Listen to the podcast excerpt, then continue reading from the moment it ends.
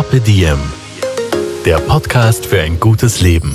Daniela Zeller und Holger Potje, jede Woche abwechselnd im Gespräch mit inspirierenden Menschen.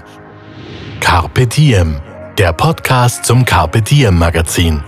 Heute mit Josef Dügruber, dem Gründer von Clarotabs, den vollständig biologisch abbaubaren Geschirrspültabs. Dieser Podcast wird Ihnen präsentiert von Pantogar, dem Produkt zur Verbesserung der Haar- und Nägelqualität. Bevor es losgeht, ein Hinweis in eigener Sache. Carpe hat einen neuen Newsletter vollgepackt mit Inspiration.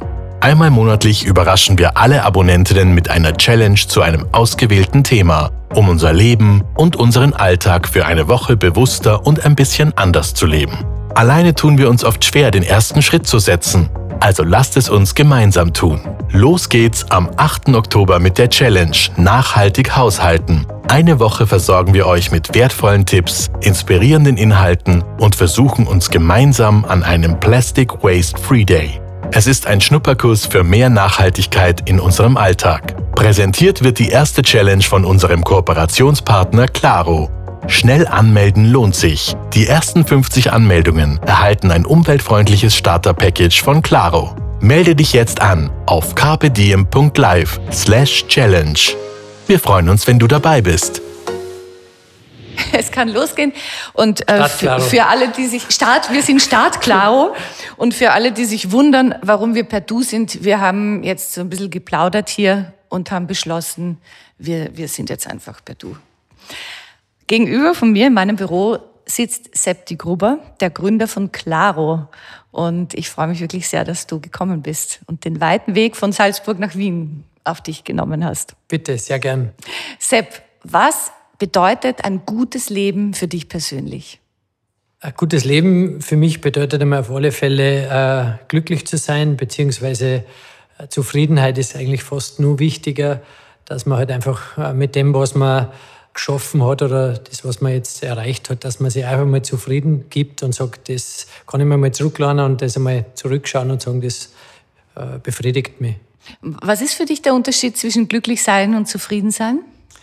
Ja, zufrieden sein äh, heißt für mich, dass man nicht immer so ein Getriebener ist, so gehetzt ist und sagt, das muss ich noch und das muss ich noch. Das fällt für mich so unter zufrieden sein, also eher ein längerfristiger Terminus. Und das Glücklichsein ist für mich eigentlich so eine Momentaufnahme. Glück, äh, Glück zieht oft einmal vorbei. Glück muss man manchmal zugreifen, äh, wenn es vorbeizieht. Aber Glück ist kein dauerhafter Zustand, sondern eher ein Moment. Ja, Glück ist auch anstrengend ein bisschen, nämlich diese Momente. Natürlich, äh, es ist äh, ein gutes Gefühl, aber es kann natürlich auch anstrengend sein, weil erstens, weil man überrascht wird manchmal und äh, es oft nicht planen kann. Wolltest du, als du so Teenager war, warst, eher glücklich sein oder zufrieden sein?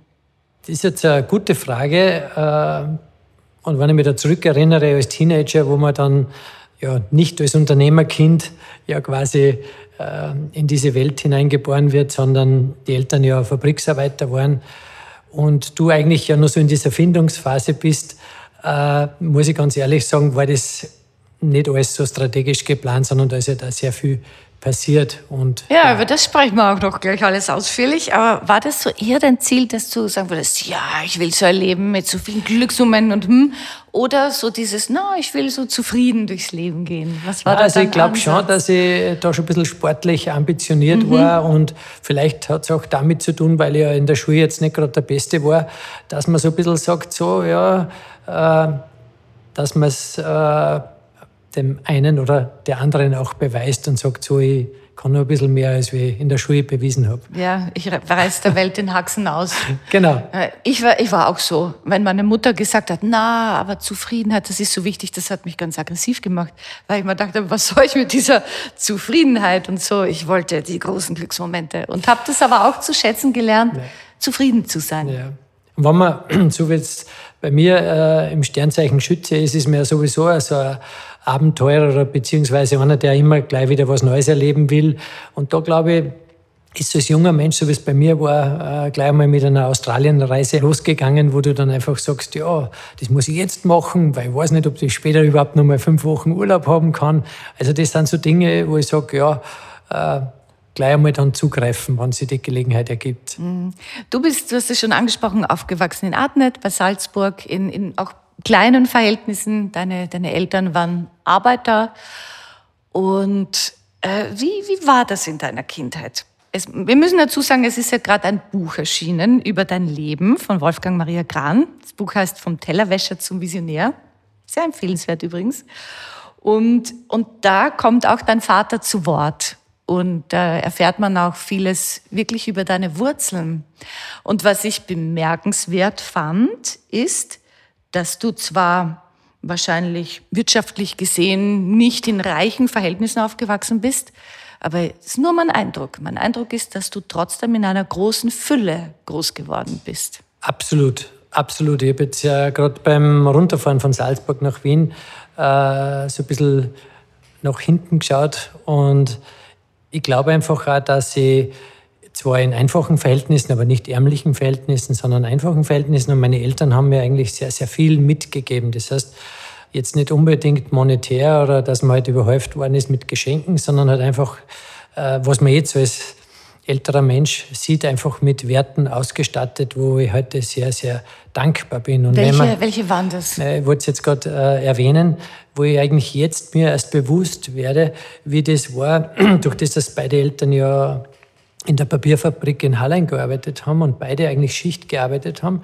und beide Eltern natürlich dann gezwungen waren, wechselseitig Schicht zu machen. Das heißt, ich habe eigentlich das, den Luxus gehabt, dass ich jetzt nicht äh, quasi nur mit der Mutter aufgewachsen bin, weil der Vater ständig in der Arbeit war, sondern ich habe eigentlich 50-50 gekriegt mhm. von beiden. Toll. Vater, Mutter. Und ich glaube, das ist jetzt da, wenn man jetzt da psychologisch ein wenig mhm. einsteigt, extrem wertvoll, weil du heute von einem Vater, das was ja damals jetzt nicht sehr modern war, äh, quasi die Zeit schon gekriegt hast, dass der Papa mit dir Hausaufgaben gemacht hat, dass der Papa, ich erinnere mich im Kindergarten, mit dir Gedichte auswendig gelernt hat, dass der Papa mit dir äh, einen Kassettenrekorder da, wo du einfach sagst, äh, wo du vom Vater, wo man heute sagt, ja, es ist modern, dass der Vater Karenz, das war damals ein Fremdwort, aber ich habe den Luxus gehabt, muss ich sagen, dass der Vater 50 Prozent auch Zeit investiert hat. Und die Mama natürlich die anderen 50 Prozent. Also Mutter ist immer Mutter, das ist klar. Die Liebe einer Mutter ist ja logisch auch, ist ja klar, und die hat auch gekocht und so, aber auch der Vater hat gekocht. Mhm. Und wenn man das halt so rückblickend sich anschaut, dann ist das, bin ich extrem dankbar, dass ich sowas äh, mitgekriegt habe. Und anscheinend waren deine Eltern auch irrsinnig modern, denn so, so wie ich es wahrgenommen habe aus dem Buch heraus, dein Vater war ja nicht nur da und hat gesagt, ja, ja, Bursch, Bü, ich tu da irgendwas Holzhacken oder so, sondern der hat sich ja richtig proaktiv mit dir beschäftigt. Ja. Absolut. Ich weiß nicht, ob man es modern bezeichnen kann. Äh, es war halt damals mhm. so. Weißt du, die haben halt jeden damals Schilling braucht zum Hausbauen, weil die haben gesagt, wir müssen das machen. Das war ein Grund, was mir der Vater auch gesagt hat, du, das, sie haben sich wirklich bewusst überlegt, haben gesagt, na, ein zweites Kind geht jetzt nicht, Haus baut und mit den Schulden und so weiter. Und die wollten ganz konsequent das jetzt im Griff kriegen und halt einfach auch das finanzieren. Und dann war es so, dass die Mama eben auch arbeiten gehen hat müssen. Und so gesehen klingt vielleicht heute ein wenig moderner, wie wir jetzt sagen, das war damals äh, halt einfach ja, gezwungenermaßen, dass mich mit drei Jahren schon in den Kindergarten gesteckt haben, sage ich jetzt einmal. Äh, die Mama sagt heute rückblickend, du, das wäre schön gewesen, äh, wenn ich mehr Zeit für dich gehabt hätte. Mhm. Ich sage halt, Mutter, mach dir keine Sorgen, du hast ja die Zeit meiner Kinder jetzt genossen, aber sie sagt halt natürlich, ja, aber es war damals so. Sie haben sich da selber ein bisschen einen Druck gemacht und gesagt, ja, das Haus gehört abzahlt und so haben sie halt beide gezwungenermaßen da in die Arbeit gehen müssen. Anscheinend hat es dich gestärkt. Ne? Da gibt es ja diese ja berührende Geschichte im Buch, weil deine Eltern mussten dich ja immer für eine Stunde, äh, glaube ich, am Tag allein lassen, weil der eine hatte Schichtende, der andere schon Schichtanfang, so diese Gap. Und da bist du mal aufgewacht und hast gemerkt, es ist niemand da. Und deine Mama, der, der hat es natürlich das Herz zerrissen, weil du so geweint hast. Und dann hast du aber gesagt, nein, ich glaube, ich schaffe das schon. Ja, ich, man kann mich an die Szene noch genau erinnern. Der Papa ist in die Nachtschicht äh, gefahren. Also das wusste ich natürlich die Uhrzeit damals nicht, aber am Abend halt bin ich niedergelegt worden, wie es halt so ist. Und die Mutter ist ja dann erst um halb elf natürlich von der Nachmittagsschicht, die um mhm. 10 Uhr am Abend 22 Uhr geendet hat, äh, nach Hause gekommen mit dem Firmenbus. Und die musste dann nur nach Hause einen Kilometer zu Fuß gehen. Und diese Stunde durch einen Traum oder wie, wie auch immer, bin ich halt wach worden und bin dann am Fenster gestanden und die Mama war nicht da. Und Äh, ich weiß nur genau, wie es dann heimgekommen ist. Natürlich äh, äh, hat sich wahrscheinlich die Mama dann mehr Sorgen gemacht als wie ich. Und das erzählt sie ihm heute noch, das hat ihr fast das Herz rausgerissen. Ja, das ja. verstehe ich total. Da komme ich mir schon äh, voll, voll Kannst du auch vorstellen für die ich Zukunft. Ich kann mir das jetzt sehr gut vorstellen gerade, genau. Ähm, inwiefern helfen dir diese Erfahrungen aus der früheren Kindheit heute auch als Unternehmer? Also diese Werteorientierung äh, hilft mir extrem. Und dieses Thema äh, Unternehmenskultur hat ja natürlich auch mit Werten zu tun. Und äh, ich habe ja in diesen 25, bald 26 Jahren ja sehr viele Fehler auch gemacht. Und äh, du musst halt irgendwie dann schauen, dass du halt möglichst den nur einmal machst, aber Fehler waren da viele dabei. Aber diese Werteorientierung, die hat mir dann im beruflichen Leben sehr geholfen. Mhm. Nämlich auch, wenn es um Mitarbeiter geht, wo du einfach sagst, du, äh, natürlich gibt es in der Gesellschaft dieses Bild dieses knallharten Managers, äh, börsennotiertes Unternehmen, drüberfahren, Leid abbauen. Aber es gibt da die Möglichkeit, so wie es bei mir war, in, war damals in einem, in einem multinationalen Konzern, wo der Druck immens war, wo dann natürlich dieses äh, Managergehabe natürlich an den Tag gelegt worden ist und wo du halt einfach dann auch mit Situationen konfrontiert wirst, wo du sagst, so, äh, was mache ich jetzt? Oder sagen wir es vielleicht so, du warst Verkaufsleiter, angestellt Richtig. und du hast deinen Job verloren. Genau weil du einen deiner Mitarbeiter nicht kündigen genau, wolltest, genau, obwohl genau. das von oben verlangt wurde. So weil du das. gesagt hast, der ist Familienvater, ja. das ist ein tüchtiger Mann, ein guter Verkäufer, ja. ich kündige den nicht. Genau so war es. Mhm. Und man steht natürlich vor der Situation, und da bin ich auch ganz ehrlich, wo du sagst, ja, was ist mir jetzt die Karriere wichtiger?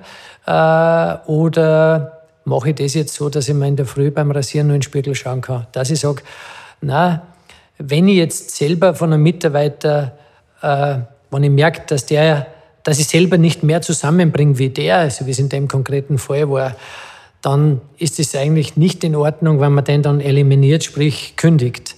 Und, und dann zu sagen, und das glaube ich hat schon mit Stärke zu tun, und sagen, egal was da dann auf mich zukommt, aber das dann durchzuziehen und sagen, nein, ich kündige den nicht. Mhm.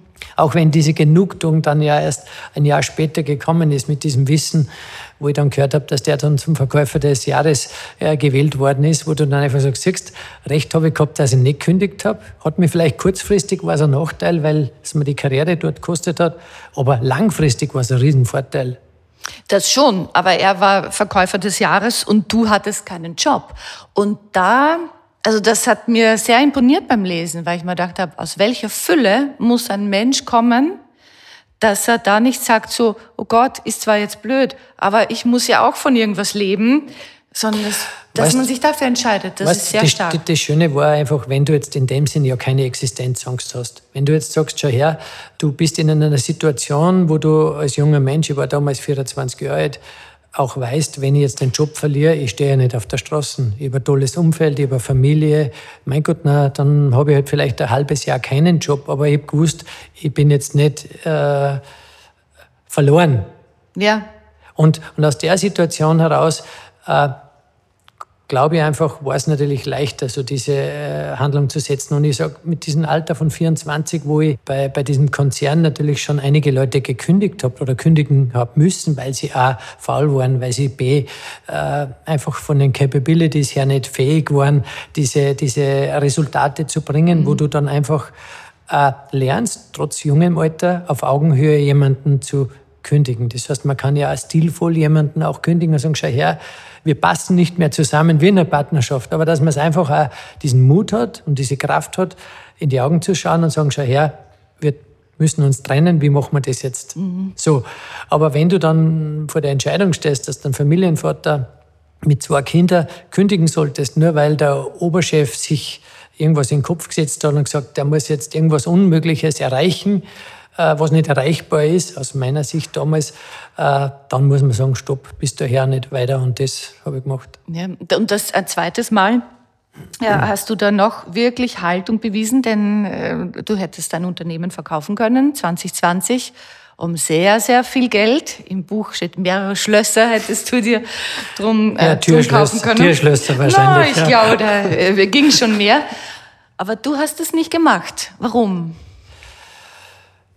Äh, es ist ja so eine Situation, muss man auch wieder ein bisschen zurückschauen, wenn man äh, die Situation gehabt hätte vor zehn Jahren, wo es mir ja nicht sehr gut gegangen ist mit der Firma und dann natürlich diese Chance gehabt hätte, so ein Angebot zu kriegen, äh, muss ich fairerweise sagen, hätte ich wahrscheinlich keine Sekunde gezögert und hätte gesagt, das verkaufe ich jetzt. Mhm. Wenn du aber diese Achterbahn mitmachst, die ich mitgemacht habe in diese 26 Jahre und eigentlich letztendlich objektiv betrachtet immer die Trendlinie nach oben gegangen ist. Rauf, runter, rauf, runter, aber der Trend ist immer nach oben gegangen. Und wenn du dann so eine Situation hast, äh, wie es ich jetzt vorfinde, wo ich sage, ich habe keine Bankschulden mehr, ich habe eine solide Eigenkapitalausstattung, dann muss ich sagen, äh, warum soll ich das jetzt machen? Weil äh, ich habe Claro gegründet 1995 und auch wieder eine ehrliche Aussage. Ich wusste damals nicht, wohin die Reise geht. Nur jetzt, von Jahr zu Jahr, merke ich, dass die Marke natürlich mehr wert wird, mehr Anerkennung findet, äh, monetär mehr wert wird. Und dann sagst du natürlich, was zählt im Leben?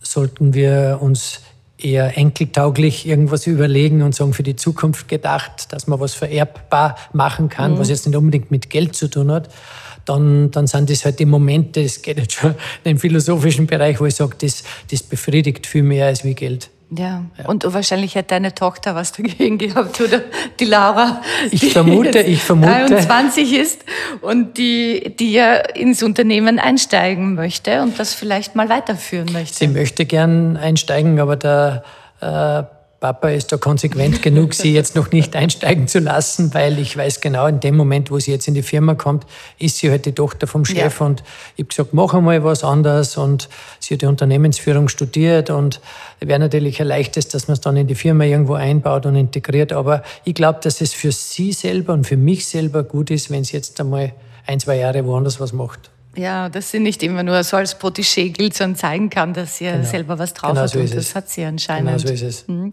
Ich möchte mit dir 25, fast 26 Jahre zurückgehen. Äh, du warst noch sehr, sehr jung damals. Du warst Banker schon gewesen.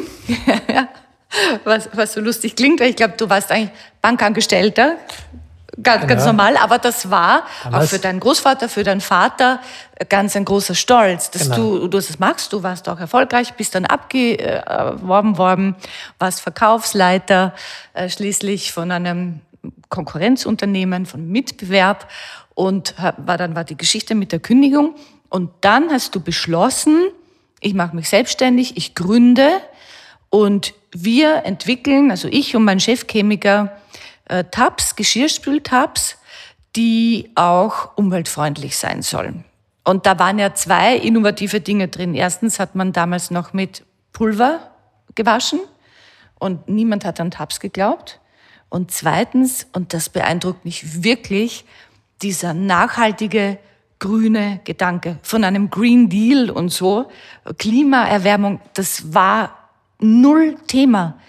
So war keine Rede, ja. Wie bist du auf das überhaupt gekommen, dass, du, dass dir dieser Aspekt so wichtig war? Also vielleicht auch zu dem ersten Thema äh, Banker oder Bankangestellter. Damals war das ja wirklich auch von der Reputation noch etwas, wenn man mhm. heute bei einer Bank begonnen hat. Das war, kann man überhaupt nicht mehr vergleichen mit heute. Damals war das nicht so einfach, bei einer Bank äh, einen Job zu kriegen. Und wenn du dann, sagen wir mal, die Chance hast, und auch nicht äh, geplant gewesen, dass du jetzt irgendwie diese Bank verlässt, sondern wo dann jemand auf dich zukommt und sagt, du fangst bei mir an als Assistent des Geschäftsführers und kannst diese, in diese Markenartikelwelt eintauchen, dann ist das super spannend, hat aber ein bisschen mit einem Abenteuer zu tun. Das heißt, du musst dich schon darauf einlassen und sagen, ja, verlasse ich den sicheren Hafen, mhm. wo du dann Mittag zu Hause kommst, das Essen am Tisch steht, vielleicht noch eine halbe Stunde ausrastest und dann wieder in die Bank zurückgehst und gehst dann in dieses, sagen wir mal, Himmelfahrtskommando, wo dann Volldruck ist und wo du einen richtigen Umsatzdruck verspürst. Und da musst du schon einlassen auf dieses Thema. Und ich glaube, das hat auch dazu geführt, äh, dass ich da ein bisschen geprägt worden bin. Also ich glaube, mit Ausdauer bin ich schon in der Schulzeit ja gesegnet worden, wo ich gesagt habe, ich will einfach die Schule schaffen, ich will die Matura machen, weil ich habe dem Papa versprochen, sage, das ziehe ich durch. Äh, aber wenn du dann schon kämpfen lernst und dann in, eigentlich in der zweiten beruflichen Station zum ja, Kämpfer an vorderster Front wirst mhm. und eigentlich sagst, ja, ich will das jetzt schaffen, weil das lässt mein Stolz nicht zu, dass ich da jetzt aufgebe, dann führt es das dazu, dass du äh, ein paar so Prägungen mitkriegst. Und ich glaube, ganz eine, eine gute Eigenschaft ist auch das Thema, dass ich äh, von, von den Sensoren her ganz gut ausgestattet bin. Das heißt, wenn Menschen dann äh, über Marktveränderungen sprechen, so wie es bei meinem Chef war, der gesagt hat, wirst sehen, das mit den Tabs setzt sich nie durch. Mhm. Weißt du, er hat äh, mich wirklich gefördert, hat mich zu diesen Tagungen mitgenommen und du kriegst halt als junger Mensch dann schon mit, äh, du lernst diese Liebe zur Marke, ich weiß, damals sehr früh war, obwohl mein Chef mich immer sehr in den Bereich Verkauf gedrillt hat habe ich eigentlich dieses theoretische Wissen mir dann eigentlich nebenbei dann angeeignet. Aber wenn du dann merkst, wie plötzlich so eine Marke attraktiv wird, wie diese Führung einer Marke eigentlich ja Chefsache ist, äh, wissen nur zwar sehr viele nicht, aber äh, dass das ja auch wie ein Handwerk ist, das musst du auch mhm. lernen. Und, und dann wird es immer attraktiver und dann sagst du, schau her, Märkte können sich ändern. Wir haben das ja gerade letztes Jahr erlebt, wie plötzlich von einem Tag auf den anderen irgendwo ein Markt zusammenbrechen kann. Mhm. So, in meinem Fall war es so, dass der Chef halt gesagt hat, wer sehen, das mit den Tabs setzt sich nie durch. Es hat dann in Deutschland begonnen. Er sagt, ein Prozent Marktanteil, was das umgelegt auf Österreich bedeutet, brauche ich dir eh nicht sagen. Das hat dann bei mir so ein bisschen die Initialzündung im, äh, ausgelöst, wo ich gesagt habe, wenn so ein Experte, wie er ja für mich war, von einer Sache so überzeugt ist, muss das unbedingt stimmen. Also, dass man es eigentlich hinterfragt und sagt, wenn du dann den Gründungsgedanken, und den habe ich dann schon zwei, drei Jahre in mir gehabt, wo ich gesagt habe, so eine Marke von null weg aufzubauen, wäre schon cool. Ich meine, ich habe 87 maturiert in Salzburg in der Handelsakademie.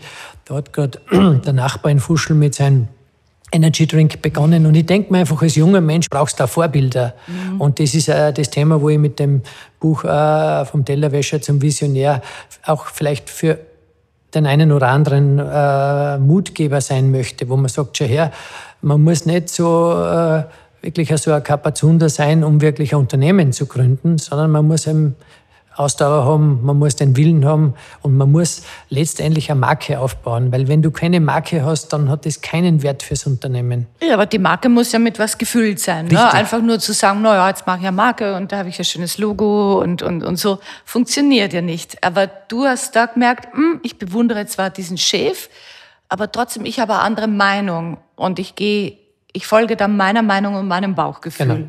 Und, genau. und das ist ja auch Stärke. Aber ich würde sagen, das war Intuition, mhm. weil ich mir gewusst habe, es auch nicht. Laut Nielsen Marktforschung äh, hat es das damals nicht, weil dann wäre sie am Tisch gelegen. Also ich glaube, eher man muss das Richtung sehen, wie es halt äh, Steve Jobs ja damals gesagt hat. Manchmal muss man den Leuten auch Produkte geben, von denen sie gar nicht gewusst haben, dass es gibt oder dass es brauchen werden. Weil jede Marktforschung hätte wahrscheinlich gesagt, ja, Pulver, der Markt ist so groß, es wird weiterhin Pulver sein.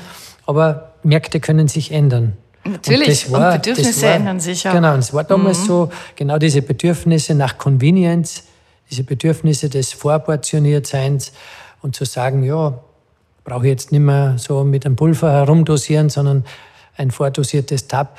Aber der Weg dorthin war ganz, ganz lang. Und das habe ich dann auch bei der Firmengründung gesehen, wo es ja um diese wasserlösliche Folie ging. Das war ja wirklich against all odds, wo du eigentlich wirklich gesagt hast, verrückt, wir packen unsere Tabs in eine wasserlösliche Folie Und jeder hat gesagt, warum brauchen wir wasserlösliche Folien? Funktioniert ja so auch wunderbar. Oder? Da haben Konsumentinnen, Konsumenten bei uns angerufen und haben gesagt, seid ihr verrückt? Ich meine, ich bringe die Folie nicht runter. Dann haben wir gesagt, ja, das brauchst du nicht auspacken. Mhm. Ja, haben wir gesagt, ich stehe eh drauf. Ja, das lese ich ja nicht. Also da wären wir wieder beim Thema. Äh, und für mich war das mit der wasserlöslichen Folie eine wirkliche Innovation, weil eine wirkliche Innovation ist für mich, wenn man dann den Markt auch verändert. Und wir sagen immer, obwohl wir der David unter den Goliaths waren, wir haben den Markt verändert, weil wir mit der wasserlöslichen Folie damals die einzigen waren. Ja, und mittlerweile ist es so, wenn ein Tab keine wasserlösliche Folie hat, bin ich total enttäuscht. Genau. Kaufe ich nie wieder. Das ist unser Glück, wenn manchmal, es passiert ja auch Wechselkäufer, wenn unsere Kundschaft fremd geht und mhm. wieder mal eine Fremdmarke kauft und dann keine wasserlösliche Folie, die rufen dann wirklich an, sagen, stell dir vor, jetzt habe ich das Tab reingeworfen, weil ich dachte, es ist ein Produkt gewesen und dann den Geschirrspüler am Ende des Geschirrspülgangs aufgemacht und dann liegt das Tab noch verpackt mit der Polypropylenfolie drinnen, wie wenn nichts wäre und das Geschirr natürlich nicht sauber. Ja, aber die, die ist euch ja auch einmal ein bisschen zum Verhängnis geworden. Das war der erste große Tiefschlag, wo ihr von Stiftung Warentest ganz schlecht beurteilt worden seid und das äh, auch mit großer Überschrift. Und, und da war das Problem, oder, dass die das in einem feuchten Umfeld getestet haben und dadurch haben, sind die Tabs zusammengeklumpt und waren nur ein riesengroßer Klumpen. Und ihr seid gnadenlos durchgefallen. Ja. Sehr Zeichen, dass du das Buch wieder sehr gut gelesen hast. Ja, ja, es war in der Tat so 2008. Es war wirklich wie so in einem Boxkampf echt ein mhm. Niederschlag. Mhm. Äh, und da habe ich dann das erste Mal diese Wucht meiner Mitbewerber erlebt, weil ich ja keine äh, Anfänger da um mich herum habe, sondern es sind ja alles Profis, börsennotierte Unternehmen. Und die haben dann die ganze Lobbyarbeit dann natürlich eingesetzt und haben gesagt, bei dem Thema Lagerstabilität können wir diesen Josef Dückruber mit den Clarotabs vielleicht am leichtesten jetzt ausbremsen, wenn wir diese Lagerstabilität bei Stiftung Warentest als Kriterium, mhm. zwar nicht mit 70 Prozent oder 50 Prozent gewichtet, sondern es waren ja nur 20 Prozent gewichtet, wo es um Verpackung und um Lagerstabilität ging. Aber wenn man diese Kriterien kennt von Stiftung Warentest, weiß man, wenn man in einer Kategorie dann durchfällt, also quasi wie in der Schule einen Fünfer kriegt, dann hast du eine Gesamtnote 5. Mhm. Und das war so. Das heißt, die haben da Saunabedingungen, hohe Luftfeuchtigkeit, hohe Temperatur als Lagerstabilität äh, eingebaut in diesen Test. Und wir natürlich mit der wasserlöslichen Folie, uns hat es natürlich komplett ausgehebelt. Wie war das damals für dich? Weil damals hat es gerade begonnen, gut zu laufen. Du warst stolz, dein Chefchemiker war auch stolz. Ihr habt euch eigentlich ja gefreut auf diesen Bericht. Und auf einmal kommt die schallende Ohrfeige. Also das kann man jetzt ganz, ganz schwer beschreiben, weil wenn du gerade so am Sprung äh, Richtung Deutschland bist, so wie es bei uns damals war, und du bist in einer Drogeriemarktkette dann plötzlich äh, gelistet, äh, wo du dann so ein Testurteil kriegst, äh, dann glaubst du momentan jetzt, äh, du bist im falschen Film. Mhm. Und auf der einen Seite solltest du natürlich motivierend für die Mitarbeiter sein, so wie es jetzt da beim äh, meinem Chefchemiker war, wo du sagst, du, du darfst jetzt nicht deine Verzweiflung dann noch, noch ihm zeigen, sondern sagen, du Erich, ich glaube an dich, äh, kommt ja aus dem gleichen Dorf wie ich aus Adnet und, und wo du dann eigentlich ihm aufbauen musst und sagst, er, Erich, komm, ich weiß, was du kannst, du bist äh, äh, für mich ein talentierter äh, Chemiker und ich weiß, wir haben nicht alles falsch gemacht. Es ist halt jetzt ein unglücklicher Zustand, der jetzt da dazugekommen ist. Und wir stehen wieder auf und wir, wir schaffen das. Irgendwann werden wir Testsieger werden. Und kann man nachlesen, der hat gesagt damals, nein, das glaube ich nicht. Er hat gesagt, du spinnst komplett, das wird nicht so sein. Aber das war für mich so richtig die Triebfeder. Ich habe gesagt, wir müssen einfach lernen, wie das Spiel geht. Und wir müssen uns jetzt wieder mal äh, beruhigen. Und wir müssen einfach akribisch an der Sache neu arbeiten und neu aufstehen. Also sehr große gelebte Resilienz. Aber wie schwer war das, dann wieder aufzustehen und, und auch nicht nur zu sagen, ja, die waren aber so gemein, weil die haben das gemacht und wir sind das Opfer, sondern auch zu sagen, okay, was können wir verändern, was können wir besser machen, wo sind wir noch nicht gut genug? Also je länger natürlich diese Phase dauert, desto besser verstehst du das ja dann irgendwie zu korrigieren und sagen, wo setzt man an, was machen wir besser. Aber in dem ersten Moment, wie diese äh, wie dieser Niederschlag kam, da, da bist natürlich versucht, dass du sagst, ja, wir Armen und alle gegen uns, aber das ist ja nicht so der Fall gewesen, sondern wir haben jetzt einfach kapieren müssen, dass, dass wir, ja, noch nicht so weit waren und dass wir nicht sagen, ja, die, die haben jetzt da diese Rahmenbedingungen so verändert und haben uns da übel mitgespielt. Mhm. Hat uns überhaupt niemand übel mitgespielt, sondern es war halt einfach diese Wucht der Mitbewerber, die wir da gespürt haben.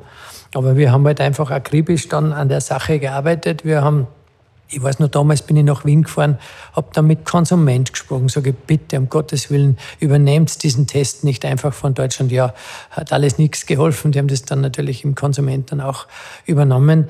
Aber macht nichts. Also hat dazu geführt, dass wir einfach angefangen haben und gesagt, ja, wir müssen besser werden. Und das hat nichts nur mit der Folie zu tun, sondern das hat auch mit Rohstoffen zu tun. Das hat auch ja, mit vielen kleinen Dingen zu tun. Mhm. Und, und das kann man lernen wirklich aus deiner Geschichte, dass Absolut. man auch in der größten Niederlage zwar schon trauert und auch verzweifelt ist und seine Wunden Darf man leckt. Auch. Voll. Darf man auch. Aber dass man und dass man aber nicht nur sagt, ja, war Pech, ist dumm gelaufen, die anderen sind böse, sondern dass man auch sagt, na, aber was ist auch mein Anteil und sich dem stellt? Ja, also ich glaube, ein wesentlicher Faktor war, dass der Erich, also unser Chefchemiker und ich uns damals in den Flieger gesetzt haben, sind nach Berlin geflogen, sind in die Höhle des Löwen, also nicht zu unseren Mitbewerbern, sondern direkt zur Stiftung Warentest. Mhm. Dorthin haben wir uns einen Termin äh, beim Chef machen lassen, dort also geben lassen, einen Termin bei dem, der diese Testkriterien gemacht hat. Also wirklich einen Termin direkt in der Höhle des Löwen. Und das war für uns extrem wertvoll, weil die glaubt haben, wir beschweren uns jetzt. Wir haben uns nicht beschwert, sondern wir haben gesagt, ja, genau wie, wie es das du jetzt angeführt hast, was können wir besser machen. Und die haben gesagt, ja, schaut halt, ihr müsst schauen, dass ihr zukünftig in diesen Fachbeirat reinkommt. Mhm. Sage ich, bitte, was heißt Fachbeirat? Naja, aber die ganz großen Mitbewerber sind da alle drinnen. Und das war schon mal der erste Input, wo ich gesagt habe, siehst, wir müssen auch in den Fachbeirat rein. Und dann fangst du halt an, äh, ja, diese Steine aus dem Weg zu räumen. Also das ist vielleicht gleich was Zweites, dass man lernen kann, egal ob man jetzt der Firmengründer oder Gründerin ist oder, oder angestellt oder was auch immer, lerne auch dein Umfeld kennen. Schau nicht nur auf dich in deinem kleinen Kämmerlein, genau. sondern schau auch ein bisschen, wie, wie funktioniert das System. Genau. Weil wir sind ein System, aber das größere genau. System ist auch ein genau. System. Und manchmal ist es halt so wie im Sport, also beim beim, beim Judo ist es ja auch so, dass du den Schwung des Gegners manchmal ausnutzen musst und halt einfach durch eine geschickte Übung oder durch einen geschickten Griff halt dann seinen Schwung auszunutzen, damit er dann am Boden liegt. Und nicht jetzt unbedingt mit einem puren Kraftaufwand. Mhm. Aber wir müssen diese Stiftung Warentestgeschichte auch zu Ende erzählen. Stichwort Berlin. Ja, es hat ja ein schönes Ende, zwar äh, ganz schöne Zeitspanne dazwischen. Das schöne Ende ist dann 2019 gekommen und der Erich Fabianic war ja da schon in Pension, mhm. also im Ruhestand. Der Chefchemiker. Mhm. Genau, der Chefchemiker. Und das schöne Ende war halt dann, dass wirklich dieses Thema Testsieger bei Stiftung Warentest 2019 dann im Oktober so weit war. Und das ist natürlich ein schönes Geburtstagsgeschenk, das ich, ihm, das ich ihm dann gemacht habe und dann von Berlin aus angerufen habe. Da war gerade diese Sepava, das ist eben diese Vereinigung der Seifenparfümeure, Waschindustriellen, alle, die dazu zusammengekommen sind und wo ich dann von Berlin aus noch erst am Flughafen habe dieses Heft gekauft, wo ich dann wirklich gesehen habe, ja, wir sind Testsieger und habe dann den Erich angerufen und gesagt, du herzlichen Glückwunsch und der hat sich natürlich wahnsinnig gefreut, aber geglaubt hat er es nicht. Was ist schwieriger für dich, äh, mit Krisen umzugehen oder mit Erfolg umzugehen? Erfolg habe ich äh, in den letzten Jahren schon gelernt, also demütig damit umzugehen. Aber ich sage das ganz ehrlich, das Gefühl, wie wir da bei Stiftung Warentest Testsieger geworden sind, das war jetzt ein Moment, wo, wo man sich freut. Aber im gleichen Moment habe ich an den Hans Hölzl gedacht wo ich mir gedacht wenn man der Vergleich hinkt gewaltig, weiß ich, aber wie der... An den Falco. An den Falco. Mhm. Wie, der, wie der mit Amadeus da die Nummer eins geworden ist, wo ich mir gedacht habe, immer, wenn ein Mensch in so einer Situation, seine Freunde feiern ihn und alle feiern und er eigentlich traurig ist in dem Moment, weil er sagt, was, da kann nichts mehr kommen jetzt. Gell? Und bei mir war es so, wo ich, wo ich mir gedacht habe, Testsieger werde ich wahrscheinlich in meiner Unternehmerkarriere nur einmal, also in dem Business, mhm. nur einmal werden. Mhm. Und so generell, wenn du durch deine, deine Firma gehst oder die Zahlen anschaust und, und wie alles läuft, da könnte man schon auch ein bisschen abheben. Ist das schwierig, damit umzugehen, dass es einfach so läuft für dich? Nein, es ist überhaupt nicht schwierig, weil äh, da kommt mir eben auch wieder das Elternhaus zugute, weil mir die halt einfach auch so erzogen haben. Also ich, ich verstelle mich nicht, ich bin, glaube ich, so wie ich bin mhm. und, und ich kann auch nicht anders.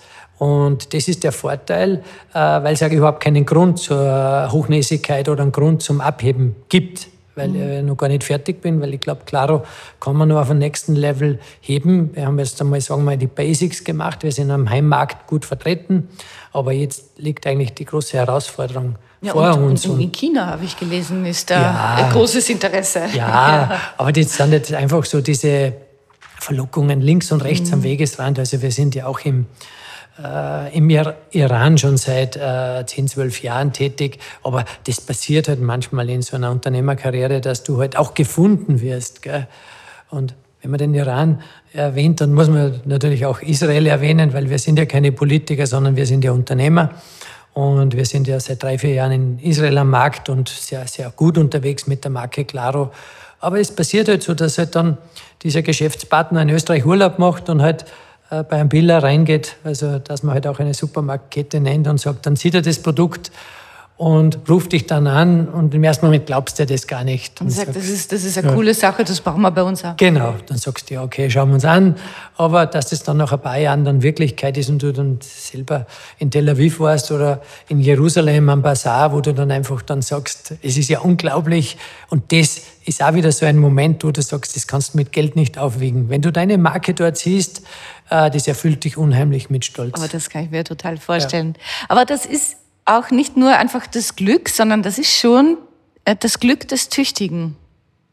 Ja, man muss zuerst einmal wirklich tun und machen und, also, und, und dann, wenn, dann wird man irgendwann gefunden. Aber bis es so weit ist, ist es halt ein Riesenweg. Und das glaube ich auf alle Fälle an dieses Tun, weil äh, es gibt Momente, und das ist ja, glaube ich, auch wichtig für junge Menschen, wo, du einfach am liebsten davonlaufen würdest und sagst, ich schaffe das nicht mehr, es geht sich jetzt nicht mehr aus und ich verliere die Motivation. Und das ist halt dann schon gut, wenn du halt an deiner Seite ein paar Mentoren hast, die du anrufen kannst, die vielleicht auch ein älter sind wie du, die so ein bisschen eine Vaterfigur haben, die sagen, komm, es geht schon wieder, du schaffst es und du bist gut. Und der Peter Kraske war eben einer so einer Mentor von mir, der, der ja lange Zeit die Marke Miele geführt hat in Österreich und, und der halt einfach als junger Mensch ist super, wenn du so, so einen Menschen an deiner Seite hast. Also den kannst du wirklich nach wie vor anrufen und, und mit jedem heute Thema. Noch. Also wirklich? Also heute rufe ich ihn nicht an, weil ich jetzt einen Tipp von ihm brauche, aber heute rufe ich ihn an, weil ich sage, Peter, wie geht's dir? Und, mhm. und, und ich gebe ihm halt heute ein bisschen was zurück, was er damals ja für mich gemacht hat. Und er freut sich jetzt mal wieder, weil er ist äh, über 80 und, und hellwach und, und, und voll interessiert, wie das Geschäft geht. Und, und, und, und dann, wenn ich mit ihm eine halbe Stunde telefoniere, dann merke ich einfach, da gebe ich ihm ein bisschen was zurück, was er mir damals gegeben hat. Unser heutiger Podcast-Partner ist Pantoga, das Haar- und Nageltherapeutikum. Es verbessert die Haarqualität bei dünnem, sprödem und brüchigem Haar, unterstützt bei diffusem Haarausfall, stärkt splitternde und unelastische Nägel und stimuliert gesundes und kraftvolles Haar- und Nagelwachstum. Pantogar ist Medizin für Ihr Haar. Über Wirkung und mögliche unerwünschte Wirkungen informieren Gebrauchsinformation, Arzt oder Apotheker. Und jetzt zurück zu Daniela und ihrem Podcast-Gast. Bist du auch Mentor für jemanden? Mm, jetzt nicht wirklich bewusst, also dass ich jetzt sage strategisch, dass ich da jetzt alle Monate irgendwo ein Meeting habe, aber in den letzten Jahren war ich sehr wohl ein Mentor, weil ja einige, es ist ja modern der Begriff Startups, ja. auf mich zukommen und, und sagen, ja, kannst du nicht. Und da haben wir so ein junges Unternehmen auch begleitet, die sind damals mit einer Geschäftsidee auf mich zugekommen. Die haben sich in den Kopf gesetzt, Duschtabs zu entwickeln. Da habe ich gesagt, ja, ich kann euch da unterstützen, beteiligen tue ich mich nicht, aber ich kann euch da unterstützen in der Entwicklung, habe denen äh, die Entwicklung gemacht und die haben dann zwei Jahre später dann bei zwei Minuten zwei Millionen, dann plötzlich sehe ich die im Fernsehen, sage ich selbst, war ich doch ein Mentor für die. Ja, und auch für die Anna Veit, ne? weil da ist ja auch der Papa gekommen, der Herr Fenninger, und hat gesagt, könntest du nicht mein Mädel irgendwie sponsern? Das Mädel war damals noch nicht die berühmte Skifahrerin, sondern gerade am Anfang. Und, und da hast du ja auch Stimmt, aber unter ich glaub, die Arme gegriffen. Also Mentor würde ich da nicht sagen, sondern das ist eben, weil ich mit dem Peter äh, ja, aufgewachsen bin in dem Dorf Adnet und die Anna kannte ich ja nicht, weil ein junges Mädel, 17 Jahre, aber der Papa hat sich sehr stark engagiert für sie und hat gesagt, schau her. Und dann habe ich gesagt, ja, äh, wir sind ja nicht im Sportsponsoring tätig und das, dann sagt er, na, so viel kostet das ja nicht und sie hat noch keinen Kopfsponsor und mein Gott, nein, dann lässt sich halt auf so ein Abenteuer ein. Und ich glaube, das ist dann auch wieder so ein Zeichen. Ich habe das ja erlebt, wie die Anna in den Weltcup eingestiegen ist und ja, die ganze Medienlandschaft hat gesagt, ja, die zweite Annemarie Moser-Bröll und äh, die haben sie wirklich hochgehoben und das Mädel ist, hat halt am Anfang diese Ergebnisse noch nicht abgeliefert. Aus welchem Grund auch immer. Ob das jetzt äh, an diesem Umfeld äh, ÖSV gelegen ist, das steht mir nicht zu zu beurteilen. Aber man hat aus meiner Sicht zu wenig auf den Vater gehört. Der hat schon genau gewusst, äh, was dem Mädel gut tut. Aber die ist halt dann in dieses System reingekommen, hat man mal alle Disziplinen fahren lassen. Mhm. So, jetzt ist die, hat die nicht abgeliefert. Und erste Saison rum, zweite Saison rum, keine Ergebnisse. Und ich erinnere mich noch gut, wie die Anna dann im Sommer immer gekommen ist und, und im Sommer, wo sie ja leichter Zeit gehabt hat und gesagt hat, ja, ob das nächstes Jahr nochmal passt und so. Und das zeichnet ja uns auch aus, wo wir gesagt haben, ja, wir bleiben bei dir. Und erst in der dritten Saison. Und das ist ja dieses Skurrile, wenn dich dann vermeintliche Freunde anrufen und sagen, das mit der Fenninger, das wird nichts mehr. Und du aber trotzdem nur bei ihr bleibst und sagst, ja, schauen wir mal. Das mhm. macht mich nicht ärmer und nicht reicher jetzt, dieses Investment, aber ich bleibe halt bei ihr. Und dann kommt dieser Moment 2011 in Garmisch, wo sie dann durch Können natürlich, aber auch durch eine Portion Glück, gehört ja auch dazu, plötzlich dann Weltmeisterin wird.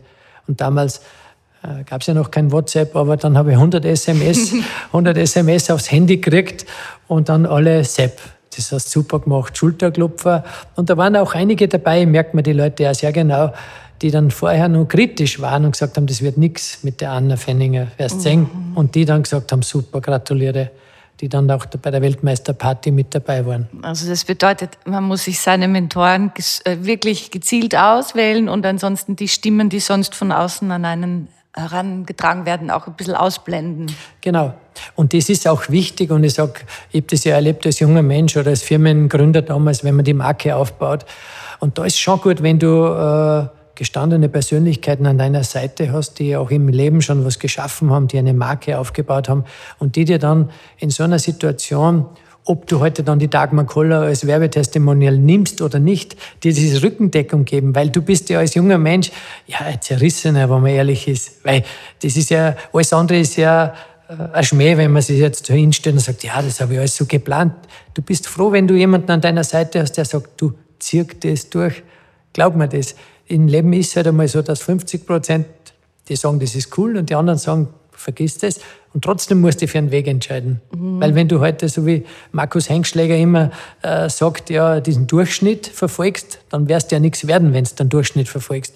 Wenn du aber jetzt diesen Mut hast, und so wie es bei mir damals war, auf die Dagmar Koller zu setzen, dann wirst du auch plötzlich über Nacht bekannt. Ja, und das war Kultspots. Wie bist du damals auf Dagmar Koller gekommen überhaupt? Also das war jetzt nicht mein, meine Erfindung, sondern das war ja die Werbeagentur äh, damals, die auf mich äh, zugekommen ist und hat gesagt, Dagmar Koller. Und dann habe ich gesagt, ja, kann ich mir ja nicht leisten und so. Na, es wird, reden wir mal mit ihr. Und dann das typische Reden war dann wirklich da dieses berühmte Essen am Meindl am Graben, wo wir ja, bei Tafelspitz, dann habe ich den Dr. Zilk auch kennenlernen dürfen wo wir uns halt einfach auf Anhieb dann auch sympathisch waren. Nein, das muss man ein bisschen genauer erzählen. Also ich glaube, du warst mit der Dagmar Koller essen im Mainl am Graben. Ja, da war schon der, Da war er schon dabei. Ja, er war schon dabei. Ah ja, aber da gab es ja eine Geschichte, ihr seid dann gelandet in der Wohnung, die gleich ums Eck ist. Äh, von, von ja, da haben wir jetzt was auslassen. Ja, Ach so. so. so schnell sind wir in der Wohnung nicht gelandet.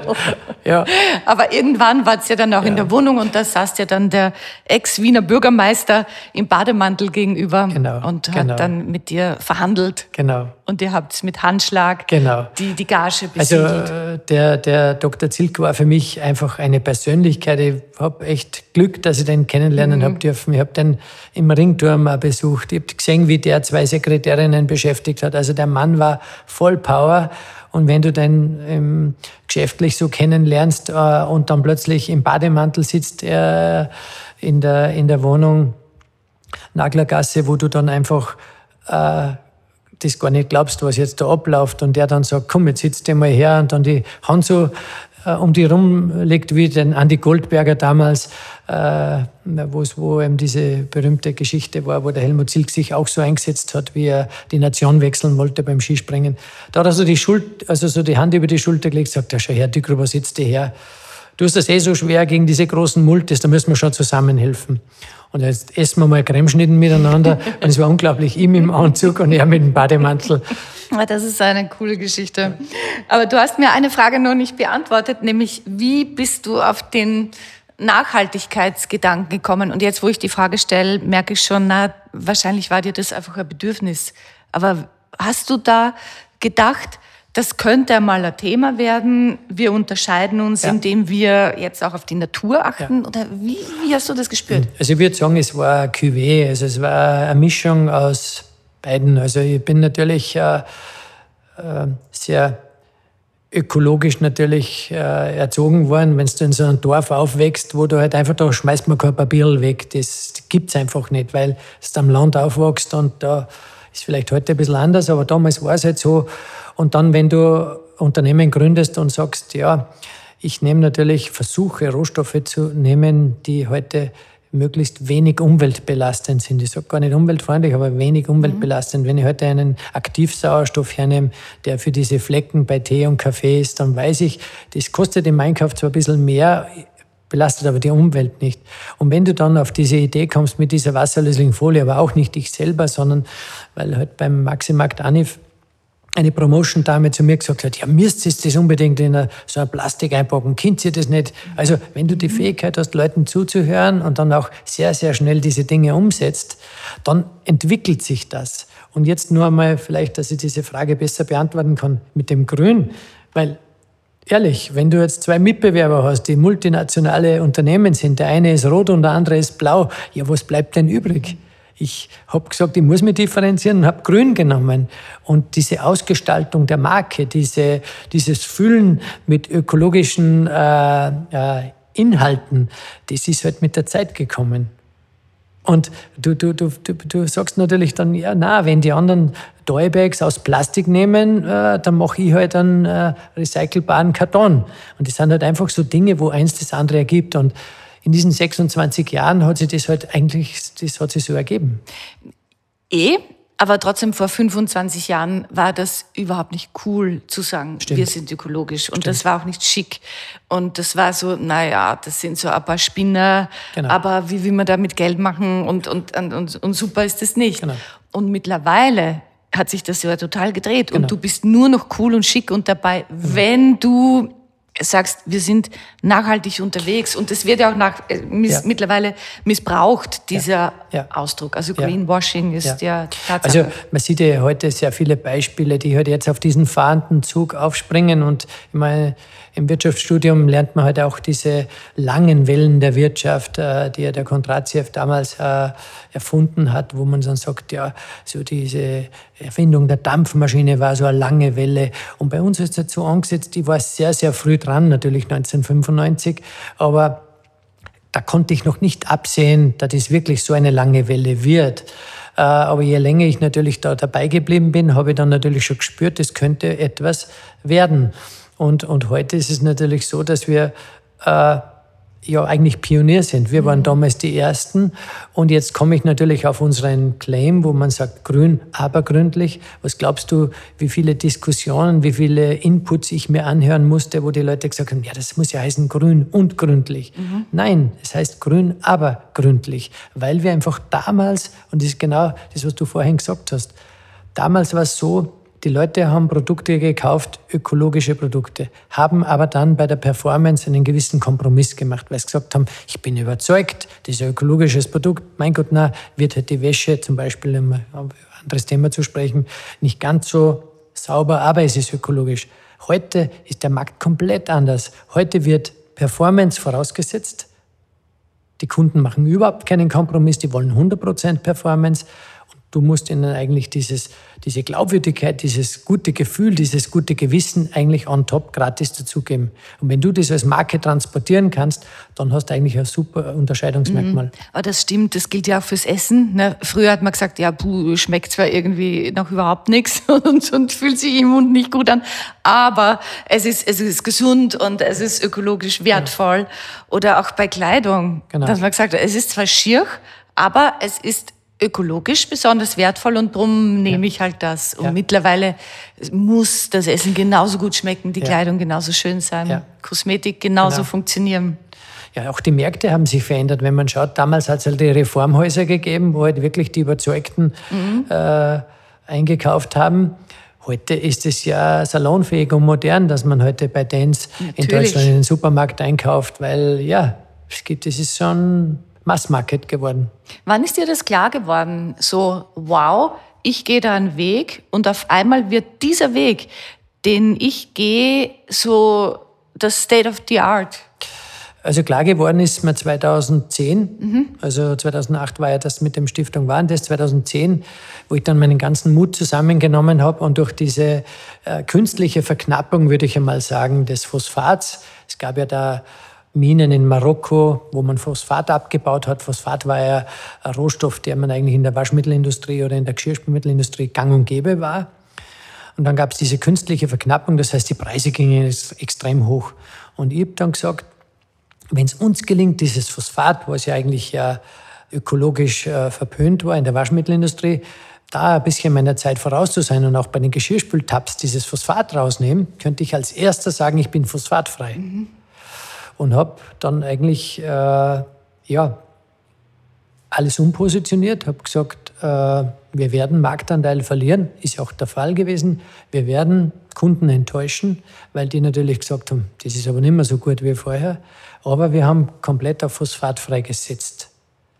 Heute mit dem Wissen würde ich es anders machen, würde ich sagen, zuerst testen, testen, testen. Mhm. Und wenn ich weiß, dass ich von der Performance her genau mithalten so kann, dass der mhm. Kunde nicht merkt, dann würde ich es launchen, mhm. auf den Markt bringen. Damals äh, war ich halt wahrscheinlich durch den jugendlichen Leichtsinn schnell Erster sein, schneller als die anderen. Äh, und das muss man nicht immer sein. Aber damals war es halt so, wo ich gesagt habe, ja, nicht, dass jetzt wer anderer mir zuvorkommt. Es wäre keine Gefahr, weil 2010 keiner meiner Mitbewerber, die waren ja alle schon börsennotiert, hätte das Thema phosphatfrei aufgegriffen. Mhm. Ich hätte da ein bisschen mehr Gelassenheit an den Tag legen können. Aber so richtig bewusst ist mir das 2010 geworden. Mhm. Und jetzt ist es wie beim Hasen und beim Igel. Gell? Du bist der Igel, der immer sagt, ich bin schon da. Und ganz viele Hasen ja, drängen jetzt auf, auf genau. den Markt. Und das ist genau. ja auch gut, denke genau. ich, weil so wird ja genau. das Thema äh, grüne Produkte noch moderner genau. und noch begehrlicher. Aber du bist halt schon da genau. mit deinem Unternehmen. Ich hoffe nur, dass kein Rasenroboter auf mich zukommt. Damit kann, kannst du auch noch umgehen, denke ich. Bist ja ein wendiger Igel. Das ist die größte Gefahr, was man jetzt gehört hat in den Medien für den Igel. Ja, wir, wir lachen, aber das ist wirklich eine große genau, Gefahr. Mhm. Genau. Also, falls Sie einen Hasenroboter haben, aufpassen. Wir haben über ein Thema noch überhaupt nicht gesprochen und dabei ist dir das so wichtig und das ist die Familie, deine Frau und deine Kinder wo du ja auch die, die große, lange Welle hast. Ihr seid sehr, sehr lang zusammen schon, deine Frau und du. Ihr habt zwei Kinder, äh, eine, eine große Tochter, dann noch ein Nachzügler. Welche Rolle spielt die Familie in deinem Leben und, und auch äh, in deinem beruflichen Leben? Familie ist natürlich extremer Rückhalt, weil immer meine Frau hat mich kennengelernt ohne Claro. Das ist jetzt schon mal wichtig. Äh, vor 29 Jahren und da gab es Claro noch nicht in meinem Leben. Und das ist, glaube ich, auch wichtig, äh, wenn du so einen Partner an deiner Seite mhm. hast, der vieles mitträgt. Meine Frau kommt aus einem ganz anderen Bereich, also die ist Krankenschwester. Und ist auch gut so, weil die zu manchen Dingen komplett einen ja, coolen Zugang hat, wo du eigentlich sagst, du steckst mitten in der Materie, du besprichst dann mit ihr äh, zu Hause was und wo du sagst, hey, von der Perspektive habe ich es ja noch gar nicht gesehen, weil sie eben nicht in der Thematik drinnen ist. Äh, ich bewundere hingegen wieder sie, wenn sie wieder nach so einem Nachtdienst nach Hause kommt und sagt, heute ist wieder jemand gestorben nach drei Monaten Diagnose Bauchspeicheldrüsenkrebs, wo du einfach sagst, bist du denn irre? Ich mhm. bewundere dich, was du da für einen Job Aber leistest. was sind dann gerade meine Probleme? Genau, was sind dann meine ja. Probleme im Vergleich zu äh, den Problemen der Familie, die jetzt ja. gerade einen Familienvater verloren hat? Und das sind Dinge, wo du äh, einen Partner extrem schätzen lernst und äh, ja, wenn du, so wie es bei uns ist, eben zwei Kinder hast, die jetzt äh, im Abstand weit auseinander sind, Tochter ist ja schon 24 und äh, der Sohn 13, äh, dann erlebst du eigentlich Weihnachten, äh, das ist ja so ein typisches Familienfest, immer mit kleinen Kindern. Mhm. Das heißt, die, die, Tochter ist zwar jetzt schon erwachsen, aber du hast ja immer nur ein Kind zu Hause und du hast so eine lange Periode mit Kindern. Und das ist eigentlich schön, dass wir jetzt im, im Nachhinein betrachtet so viel Abstand haben bei den Zweien. Und irgendwie ist es ja bei der Laura auch so, immer wenn die äh, erzählt sie oft nur, Papa, ich kann mich noch erinnern, wie du mich mitgenommen hast im Supermarkt und wo, wo, wo sie dann hat sie noch nicht richtig aussprechen können hat gesagt, wo sind die Kali-Tabs? Das war der berühmte Spruch von ihr, wo sind die Kali-Tabs? Und ja, und ich glaube, das nehmen die Kinder natürlich dann so wahr. Und beim Sohn, bei meinem Sohn ist es ja auch so, der, der halt immer interessiert ist, halt, ja, und das, du, du glaubst gar nicht, was die Kinder alles so mitkriegen. Du glaubst, ja, der hört das Telefonat nicht, aber der hört das Telefonat sehr genau. Und so nach einer gewissen Zeit fragt er dich, wer war das? Und, und, und, und was und ist das? Und was, was, ist das? Ging? Und wie schaffst du das denn, dass deine Kinder äh, eben nicht in diesem Bewusstsein aufwachsen, wir sind sehr wohlhabend, da, da ist viel da, also hm, sondern anscheinend da auch sehr geerdet und bodenständig sind. Ja, also erstens einmal äh, verwöhnen wir unsere Kinder nicht. Mhm. Äh, zweitens äh, kriegen die Kinder das eher nur durch die Umgebung mit. Also gibt es ja auch so eine, eine, nette Geschichte und das erleben wir jetzt beim Junior auch, also wo dann Kinder oder wo dann wieder von der Schule nach Hause kommt und sagt, Papa, sind wir reich? Er sagt, der Papa ist reich, habe ich gesagt, aber reich an Erfahrung. Also du brauchst da überhaupt nichts denken, aber du siehst halt dann auch, was die Kinder dann in der Schule reden. Gell? Mhm. Und du erziehst die Kinder eigentlich äh, bodenständig und, und, und werteorientiert, aber die Gesellschaft selber trägt dann manchmal was heran an die Kinder und, und äh, was sie dann plötzlich vielleicht einmal irritiert, aber das kann man durch ein Gespräch relativ leicht wieder mhm. und eben durchs Vorleben selber auch, wo du dann sagst, schon, ja, du, es gibt überhaupt keinen Grund, da jetzt irgendwie äh, abzuheben oder mhm. Nicht genauso zu sein wie vor 30 Jahren. Ja, ich, ich kenne einige sehr, sehr wohlhabende Familien und die auch sagen, ja, es ist irgendwie schwierig. Wir wissen, unsere Kinder sind wirklich verwöhnt, aber wir fahren halt so gern siebenmal im Jahr auf Urlaub in die schönsten Hotels und haben das Ferienhaus da und das dort, also diesen Lifestyle. Und ne, die Kinder laufen da so mit und sind das gewöhnt. Und, und einige dieser Menschen kommen dann irgendwann drauf, wenn die Kinder so Teenager sind, ui, das war eben vielleicht nicht so gescheit, weil die Kinder vieles als sehr selbstverständlich erachten.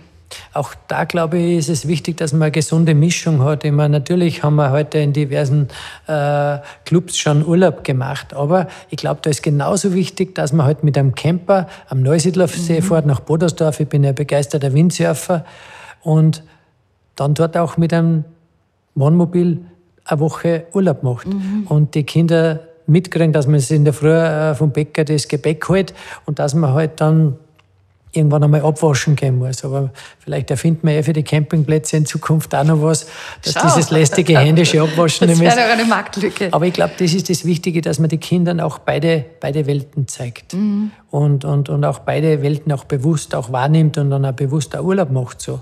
Und das ist, glaube ich, das Wichtigste, weil wenn du heute nur so in diesen Top-Hotels absteigst und nur mehr von Unternehmer zu Unternehmer sprichst und lauter verwöhnte Kinder um dich herum sind, da tust du den Kinder sicher nichts Gutes. Es ist auch wichtig, dass die Kinder merken, dass du es nicht machst, um, um reich zu werden, sondern dass du es machst, weil du einen inneren Antrieb hast, also aus Freude am Tun. Denkst, ist das ein Faktor?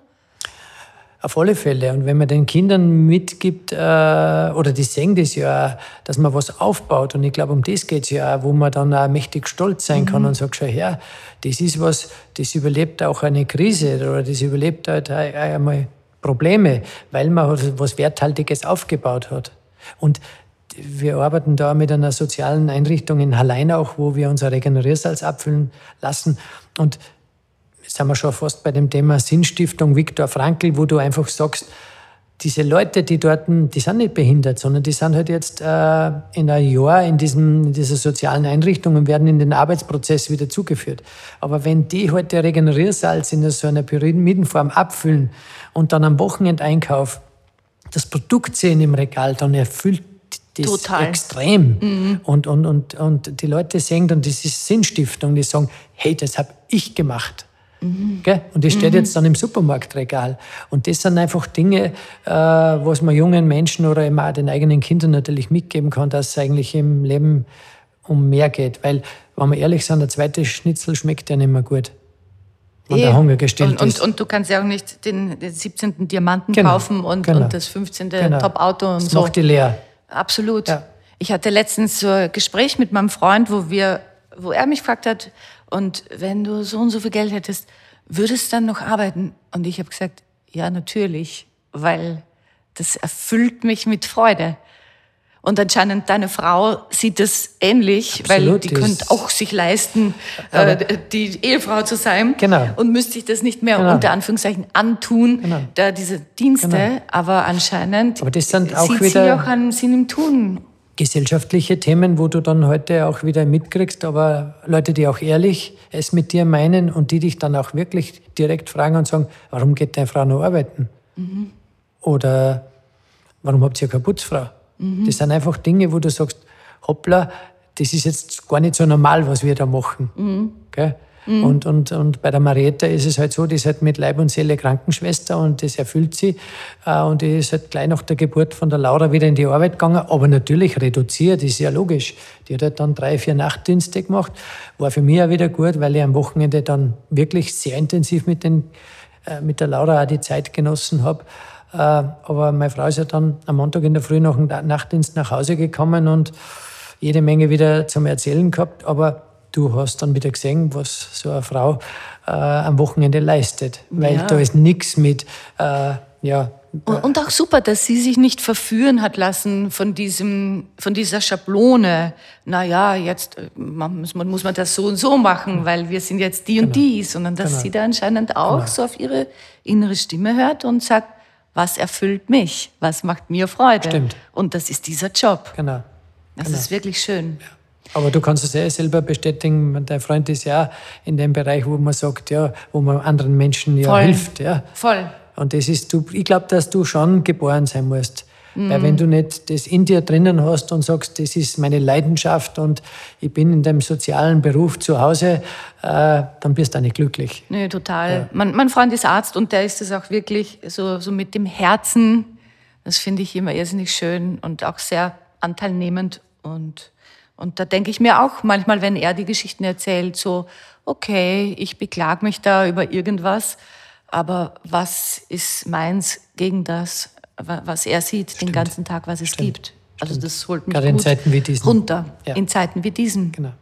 Und ich muss noch einmal was Privates fragen, denn ich erlebe auch so, so viele äh, Beispiele von Menschen, die kommen zusammen, dann kommt Erfolg, dann kommt Geld und irgendwie geht dann die Beziehung flöten. Wie, wie habt ihr das so geschafft? Und, und geschafft ist ein blödes Wort in dem Zusammenhang.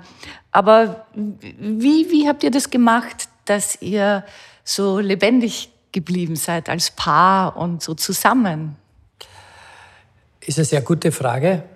Äh, könnte ich natürlich jetzt sagen, möchte ich nicht beantworten, möchte ich aber trotzdem beantworten, weil ich glaube, das hat mit meiner Einstellung zu tun. Äh, ist vielleicht, klingt vielleicht ein bisschen antiquiert, aber wir haben uns da so gegenseitig was versprochen. Und wir haben gesagt, äh, gerade wie die Laura auf die Welt gekommen ist, war das jetzt nicht so sicher, dass das alles gut geht. Also der Frauenarzt hat uns äh, ziemlich Angst gemacht mit einer Diagnose, äh, wo, wo wir beide extrem, also ich halt gleich mehr wie meine Frau, wo du nicht weißt, ob das Kind dann gesund auf die Welt kommt. Und äh, bin katholisch erzogen worden und ich habe dann den Herrgott einfach da ein Versprechen damals abgelehnt. Ich habe gesagt, du, schau her, ist, ist zwar jetzt nicht charmant, wenn ich das sage, weil mit einem, mit einem Herrgott macht man keinen Deal. Aber ich habe hab einen Deal gemacht mit ihm. Ich habe gesagt, wenn die, unser Kind gesund auf die Welt kommt, dann verspreche ich dir, dass ich meiner Frau immer treu sein werde. Da waren wir aber noch nicht verheiratet. Gell?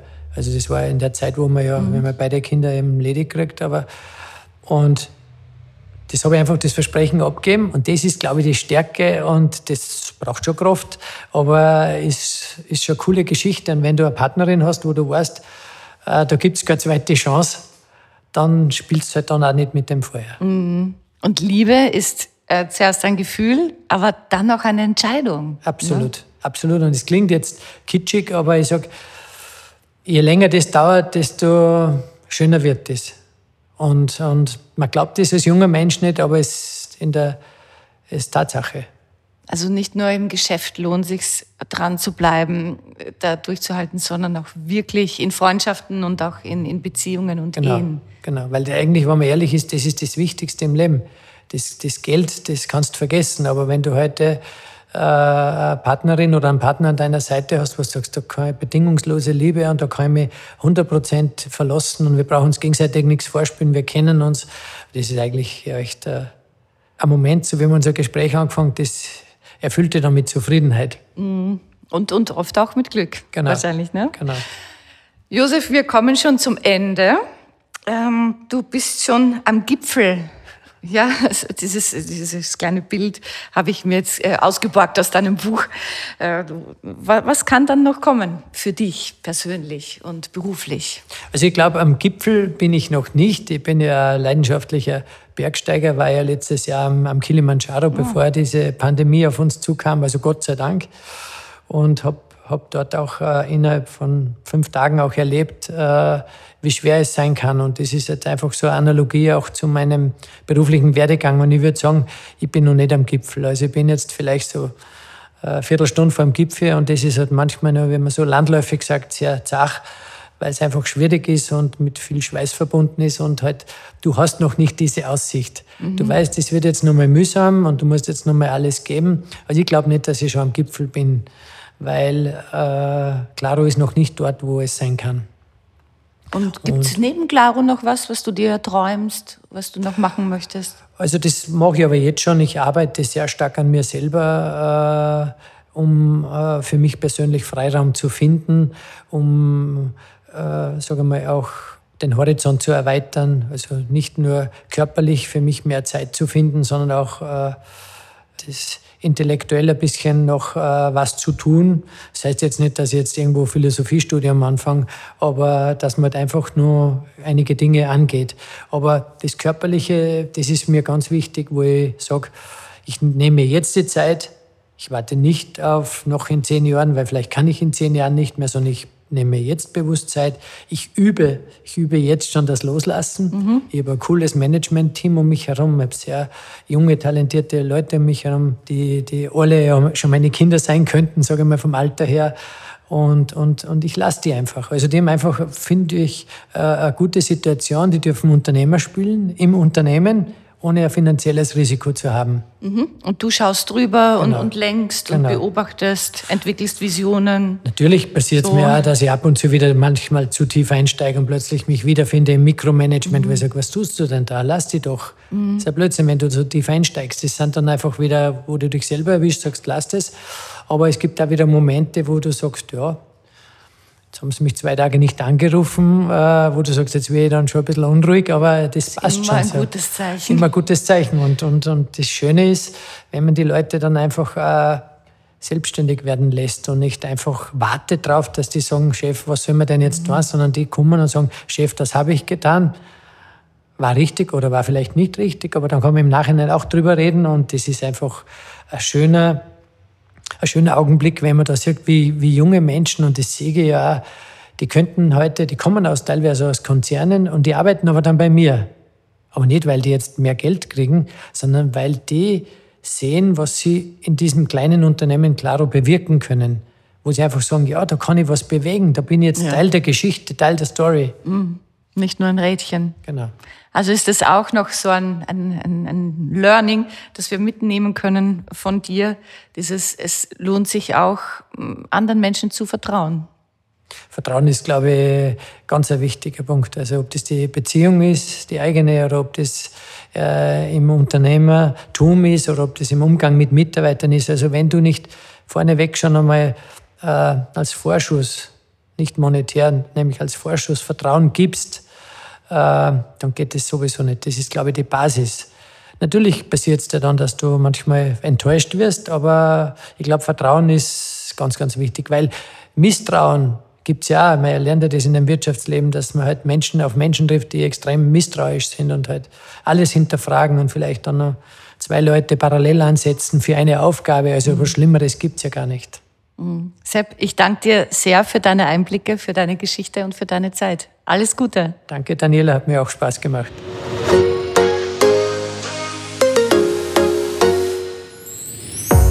Mehr von Carpe Diem gibt es auf Soundcloud, Apple Podcasts, Google Play oder Spotify. Jetzt abonnieren und liken. Wir freuen uns über eure Kommentare und sind direkt über podcast.carpediem.live erreichbar. Das Carpe Diem Magazin erscheint alle zwei Monate. Besucht auch unsere Social Media Portale auf Facebook, Instagram und YouTube und unsere Website carpediem.live. Carpe Diem, der Podcast für ein gutes Leben. Nächste Woche Holger Potje im Gespräch mit Imker Ronald Reuer.